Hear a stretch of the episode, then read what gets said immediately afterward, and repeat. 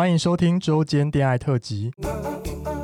此特辑将不定时分享我们感兴趣的话题，包含时事、书籍或是电影等等，短短五到十分钟，陪伴大家周间的零碎时光。我是今日接线员纯纯，开启你的耳朵，恋爱聊天室现正通话中。嗨，大家，今天的周间恋爱蛮特别的，我们邀请到了草木谈心的木。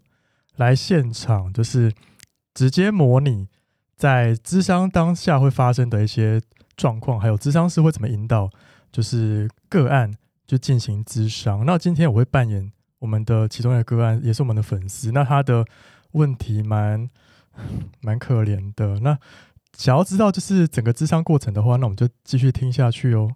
那纯纯，你今天来到这边有想要谈什么样的主题吗？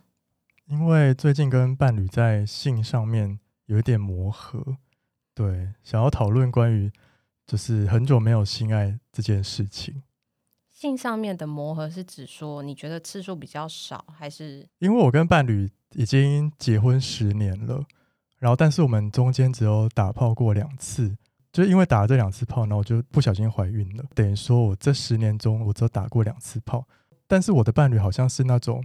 对性欲没有特别的有感，他我怀疑他可能是无性恋，因为每次我在邀约他来就是做爱的时候，他都会回避我，然后就不想跟我谈这件事情，然后导致说我自己很想要的时候，我就会在房间用跳蛋啊，然后可能他开门突然看到我在用跳蛋，他会吓到，然后就赶快逃离现场。但其实我用跳蛋是想要邀请他一起加入这样子。所以，其实你对于你们现在的性行为的频率其实不太满意，希望可以增加。十年两次，你觉得我会满意吗？哎，不一定哦，没有啦。所以你会期待是可以增加，然后你尝试了一些方式，用跳蛋，或者是想要跟你的伴侣讨论这件事情。对，但是因为我们家里面还有两个小孩，所以我的伴侣就会常常跟我说，每次我在邀约他的时候，他就会说不要了，因为小孩在旁边会听到或是看到什么的。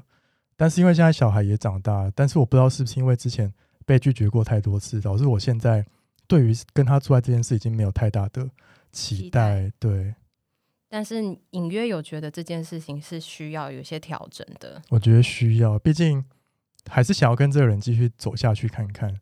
因为现在遇到问题嘛，就是想要提出来解决。嗯，对啊。所以在呃，你跟伴侣之前第一次的性的时候，它是怎么发生的？就是很自然的发生呢、啊。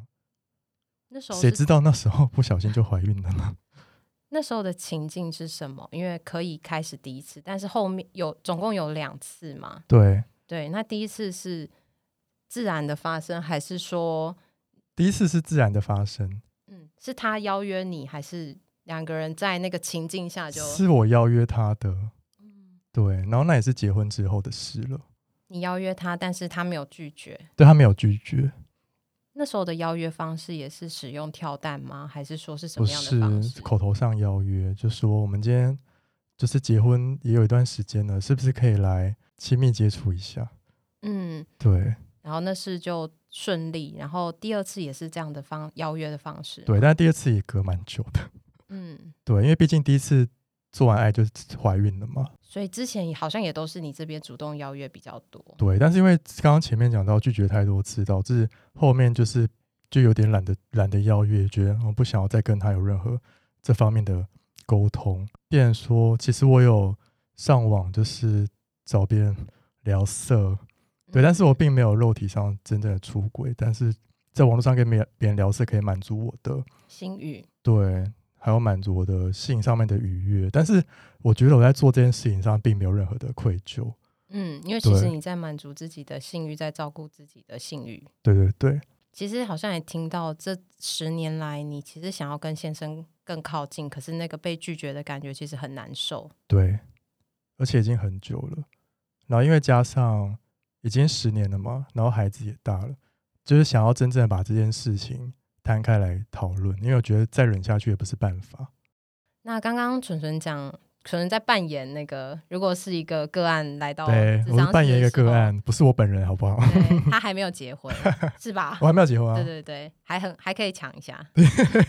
好，就是呃，通常我们就是会先问个案说有没有智商的经验，或者是来咨商想要谈些什么。嗯，然后像刚刚的纯纯的这个主题的话，我们可能后面会可以讨论说，那他那个个案的期待是什么？那他可以怎么跟先生谈这件事？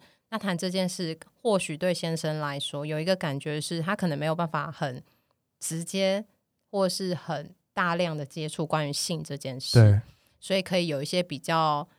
间接的方式，例如说，可以问先生说：“哎，你觉得对我们最近的互动，你觉得还 OK 吗？嗯、关系上面的互动，或是我们肢体上面的互动？对，因为不知道他们平常肢体上面的互动是什么，是连牵手、拥抱、接吻都比较少吗？嗯、还是说他们的互动是怎么样？就循序渐进的方式去跟先生做一个讨论。对，因为如果直接感觉先生对性应该会有一些他自己的想象跟感觉，因为看到他在用跳蛋的时候，先生就。有点惊恐吧，吓死。对，可是对于有些先生来说，看到应该觉得很嗨，想要加入。对，对，对，可是对他来说，看起来不是这么回事。嗯、所以他的心理状态是什么？或许有机会可以跟先生讨论。对，但先生拒绝沟通的话呢？嗯，就可以从别的方式，例如说，嗯、呃，因为毕竟性在，因为其实那个案他是有年纪，大概四十几岁，但是他在、嗯、相对来说，他们那个年纪的人是。呃，在性方面是比较比较保守的，对，对对对。那我怎么引导先生走出、跨出第一步？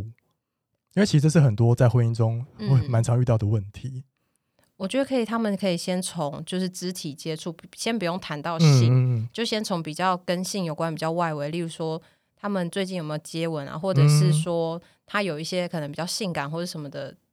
服装可以给先生看，说：“哎，你觉得我这样看起来怎么样？”可以先评估看看先生对于性这件事情还有没有兴趣。对，对，然后就是各种比较间接的方式去让先生循序渐进的跟性这个主题有一些接触。嗯，对，因为我觉得就是我们好像跟陌生人很容易谈性，对，可是跟你的伴侣有没有要谈性这件事情，不是每个人都做得到的。对。因为跟陌生人好像你就可以很做自己，可是跟伴侣谈性，你会担心被评价，对，会担心你的伴侣没办法接受原来你有这么大胆的欲望等等的，对对，对，这些其实都是需要去跟伴侣讨论，或者是让伴侣知道你的担心。嗯，所以就循序渐进的引导他这样子。对，哦，OK，好的，谢谢木的回答。我们今天这一集就是。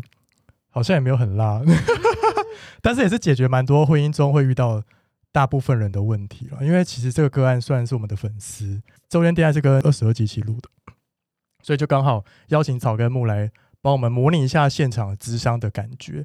那如果大家对就是心理咨商有兴趣的话呢，也欢迎去私讯他们的 IG。对，你知道你有礼貌，他们都会回答。对，然后但是呃，也要给我们一点时间，因为我们其实都会讨论怎么回，对是会认真的回，所以就是会需要一点时间，不会秒回啦。真的真的，嗯、好，也欢迎大家去收听草木谈心的节目哦。那我们今天的周间电台就就先到这边，那我们下周再见，拜拜，拜拜。喜欢我们的节目，欢迎订阅 Apple Podcast，并给我们五颗星，同时追踪 Spotify 点关注与爱心。聊得喉咙好干哦。如果想给我们鼓励，底下有连接可以赞助我们吃枇杷膏哦。最后也拜托大家追踪我们的 IG 啦，也欢迎留言或私讯跟我们互动哦。大家拜拜。